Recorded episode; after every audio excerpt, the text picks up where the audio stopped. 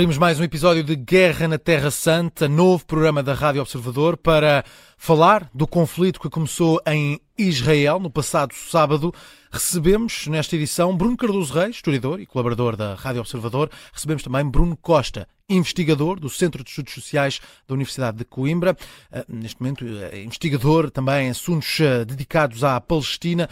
Começo precisamente por si, Bruno Costa. Bom dia, obrigado por se juntar a nós. Eh, Israel garante que tomou o controle de Gaza, bloqueou a entrada de bens essenciais, está a bloquear entradas e saídas. Que impacto é que isto tem para, para toda esta região? Olá, bom dia. Uh, eu acho que o mais preocupante uh, nessa, uh, nessa, nessa questão não é, não é, não é esse efetivo controle de Gaza. É, já vamos no quarto dia, estamos a contar mortos, ou seja, de uma forma uh, absolutamente macabra. Assistimos a relatos por parte dos mídias, comunicadores, líderes políticos, que mesmo antes de uma resposta de Israel já, normal, já, já iniciaram um processo de normalização uh, do, do um processo de, de, punição coletiva de toda a população palestiniana em Gaza. A situação neste momento uh, pode escalar para, para para, para, níveis que, que, que, é, seria, seria até irresponsável da, da, minha parte estar a prever, mas o que temos assistido neste momento estamos a assistir a atos de terrorismo de Estado por parte de Israel, que nas últimas horas, nas últimas 24 horas, depois de ter pedido uh, e avisado a população de Gaza que ia bombardear, que já é um ato absolutamente anormal, bombardear a população civil, uh, pediu para e, e, eh, emitiu um comunicado do Comando Militar das Forças de Ocupação a dizerem para, para evacuar a faixa de Gaza e bombardearam duas vezes uh, a fronteira de Rafa com o Egito. Ou seja, as pessoas não têm absolutamente nenhum lugar para onde ir. E o que também faz alguma impressão uh, esta reafirmação permanente dos mesmos aliados do direito de defesa uh, do Estado de Israel, como se a história começasse sempre uh, que os governos israelitas decidam. Ou seja, como se os palestinianos não tivessem sujeitos uh, a absolutamente nada. Uh, e, e, para além desta guerra efetiva, depois pode passar à, próxima pergunta e continuaremos. Sim. Desta, dos bombardeamentos efetivos e do cerco a Gaza, que continua, ou seja, Israel controla uh, o fornecimento de água, bem dizer, uma, parte, uma boa parte dessa água absolutamente contaminada. Uh, controla o fornecimento de eletricidade, o fornecimento de internet e toda a gente normaliza que Israel controla absolutamente o fornecimento de tudo na faixa de Gaza. E acham normal que se corte, que se, que se, que se volte a repor uh, e etc. Como, ou seja, os, os, palestinianos funcionam como uma espécie de uma massa uniforme que tem de provar a sua humanidade sempre. Tem de provar que a história não começou hoje que, que são sujeitos a um, a um, regime de colonização, ocupação, apartheid, que se desenrola não apenas em Gaza, mas em todo o território da Palestina histórica, uh, e tem constantemente de, de, reafirmar a sua humanidade uh, e, e, de, e de, de, tentar fugir a esta lógica, porque é uma lógica limitada, de olho por olho, dente por dente, ou seja, uma lógica puramente vingativa. Uh, quem apoia a liberdade, uh, efetivamente, deve procurar, de, uh, deve procurar caminhos diplomáticos, caminhos políticos, todos esses caminhos foram absolutamente Sim. cortados uh, à população palestiniana e aos seus representantes políticos. Deixa-me uh, conversar aqui também com Bruno Cardoso Reis. Bruno, há, há muitas dúvidas que ficam no ar sobre o que é que pode acontecer de facto à população civil palestiniana. Uh, não na Cisjordânia neste caso, mas claro, na, na, que está na, na faixa de Gaza. Eh, sim, eh, eh, evidentemente que sim.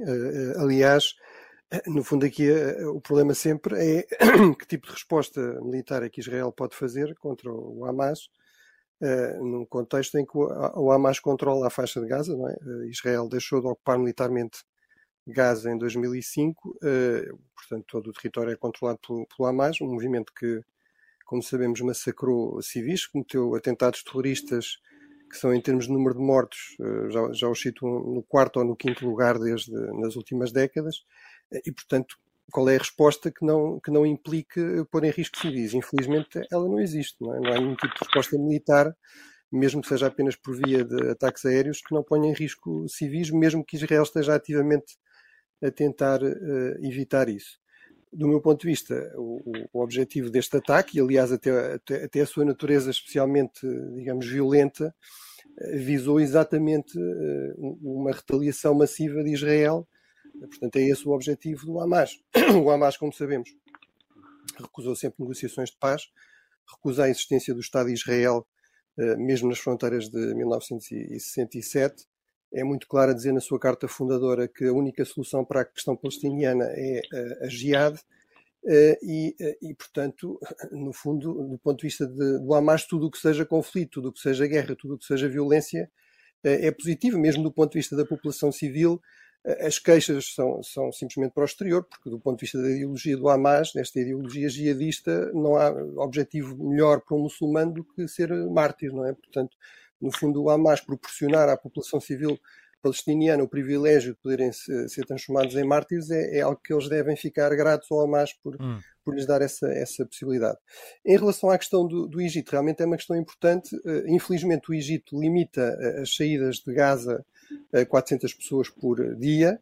Uh, acho que era fundamental fazer pressão sobre o Egito e sobre Israel também, mas certamente sobre o Egito, para permitir que a população civil que queira sair de Gaza, neste contexto, possa fazê-lo enfim, nas quantidades que for preciso, nas quantidades que forem necessárias. Vimos isso, por exemplo, no caso da, eh, da Ucrânia, não é? Em que milhões de ucranianos, de civis ucranianos, eh, fugiram do país para vários países europeus, inclusive para, para Portugal. E, e isto aqui na faixa de Gaza é muito mais complicado.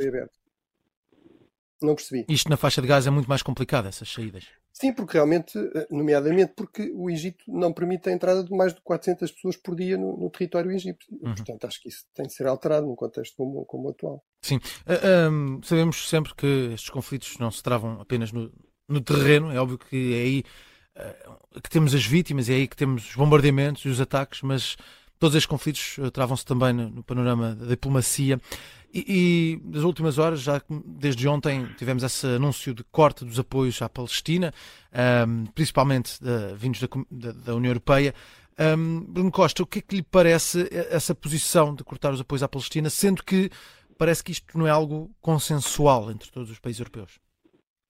Sim, é, é possível que haja pressão de alguns Estados, mas eu não consigo normalizar, ou seja, uma população se sujeita, ou seja, para além da, da, da União Europeia, no caso, a Comissão Europeia está estar a, a, a normalizar e a, e a, apoiar a punição coletiva de uma população inteira, uh, estão a pôr em cima da mesa um ou seja, para além de, de, serem submetidos a bombardeamentos constantes, ficarem sem casa, ficarem sem acesso à água, sem acesso à luz, sem acesso à comida, uh, seriam castigados, um castigo que nunca é imposto. Também recuso a normalizar que o Egito não abre as fronteiras, e o Egito tem uma clara responsabilidade, ou seja, o papel do Egito é infame também, uh, nomeadamente sob, sob, sob a liderança de Sisi, uh, mas Gaza está cercada por Israel, ou seja, duas das fronteiras Israel impôs uh, o cerco a Gaza uh, e, e, o Estado de Israel uh, impôs a, a, degradação humana daquela população inteira e impõe todos os dias. A história não começa dia 7, repito.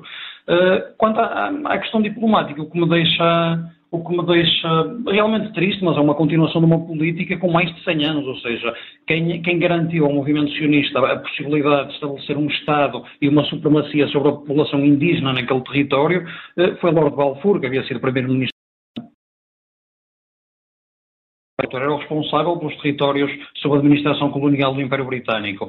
E essa lógica continuou, ou seja, um apoio, uh, um apoio direto a Israel, ou mais indireto, mais indireto é nos palcos diplomáticos internacionais, onde uh, os palestinianos têm de assistir à sua eliminação sumária, têm de assistir à degradação das suas condições de vida permanentemente desde 1948, o ano em que se inicia a Nakba, a catástrofe palestiniana, uh, e anos de estabelecimento do Estado de Israel, têm de assistir impávidos e serenos e têm de aceitar isso e pedirem desculpa por, uh, por serem humanos, aparentemente. Israel uh, não respeita uh, o direito internacional, não respeita nenhuma resolução pela ONU, que, resoluções que são recorrentemente bloqueadas no Conselho de Segurança pelos Estados Unidos. Aparentemente, qualquer linha vermelha que pudesse existir é sempre arrastada um bocado mais para a frente, ou seja, o chamado status quo nos territórios, que é uma expressão que vem principalmente depois de hoje, nunca existir, ou seja, tudo é imposto aos palestinianos, essa linha vermelha não existe, e qualquer sanção, pressão diplomática não existe, e para além disso, Israel é brindado com apoio militar, com acordos comerciais, uh, com o estreitar de laços, uh, com os seus aliados uh, históricos e, com, e, e, a normalização e, e, o patrocínio da normalização de relações numa região que hoje em dia está totalmente dependente, principalmente a nível, a nível económico e militar, uh, do poder de, da NATO e dos Estados Unidos. Sim. Uh, portanto, é, são dois pesos, duas medidas para absolutamente tudo quando falamos disto. É, é, é interessante porque realmente parece que a história, os, os, dados históricos, os factos históricos são usados à descrição. Bruno Cardoso Reis, Israel, eh, Israel, neste caso não, eh, Palestina sai prejudicada aqui no que toca ao conflito uh, e nas perdas civis e sai também prejudicada naquilo que é o panorama diplomático neste conflito? Quer dizer, não foi propriamente uma invenção do Ocidente que foram massacradas centenas de civis, inclusive numa festa pela paz, numa, num festival musical realmente a história não começou hoje, mas também não começou em 1967 ou sequer em 1948. Portanto, eu recuso o argumento do Hamas, que é dizer Deus deu a Terra Santa aos muçulmanos e todos os infiéis têm de ser eliminados da Terra Santa, como recuso o argumento dos, do, da, da, da, direita extremista uh, religiosa israelita, que diz que a Terra Santa foi dada uh, aos judeus e, e que todos os os não-judeus têm de ser expulsos ou eliminados da Terra Santa. Não, não, não, creio que aqui o relevante seja saber exatamente quem é que é o indígena, nem vejo muito bem o que é que isso significa em termos históricos. Os muçulmanos conquistaram violentamente a Terra Santa por várias vezes. Portanto, a história realmente está cheia de violência. Acho que aqui o que é fundamental é reconhecer o direito de dois povos a viverem em paz, reconhecer que numa, numa guerra, seja em movimentos de resistência, seja da parte de um Estado, há limites eh, e, portanto, foram cometidos crimes de guerra absolutamente obscenos pelo Hamas no, nos últimos dias. Obviamente, se Israel cometer crimes de guerra, eu vou ser crítico desses crimes de guerra e é também essa, tipicamente, a posição da, da Europa.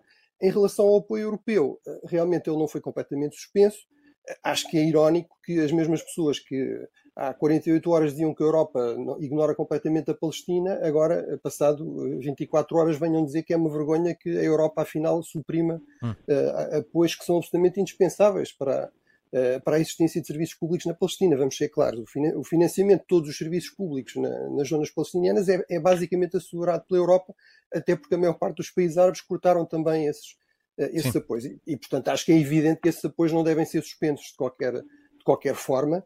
Acho que certamente ajuda humanitária, eh, áreas cruciais como a saúde, a educação devem continuar a ser asseguradas. Pode eventualmente pensar-se na suspensão de alguns apoios que tenham mais a ver com o apoio à, à administração pública e, sobretudo, que tenham a ver com, com a questão de Gaza. Agora, a situação da população civil em Gaza é absolutamente dramática. Isso não há a mínima dúvida a respeito disso.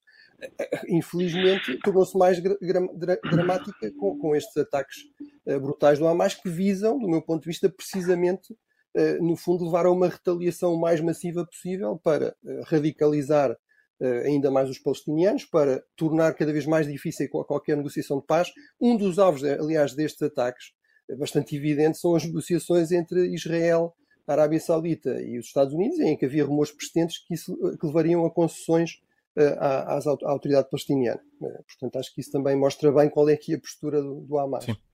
Bruno Cardoso Reis, eh, Bruno Costa, muito obrigado por terem estado connosco aqui na Rádio Observador neste episódio de Guerra na Terra Santa, o novo programa da Rádio Observador para analisar o conflito entre Israel e Hamas, que, claro, tem também consequências para a Palestina.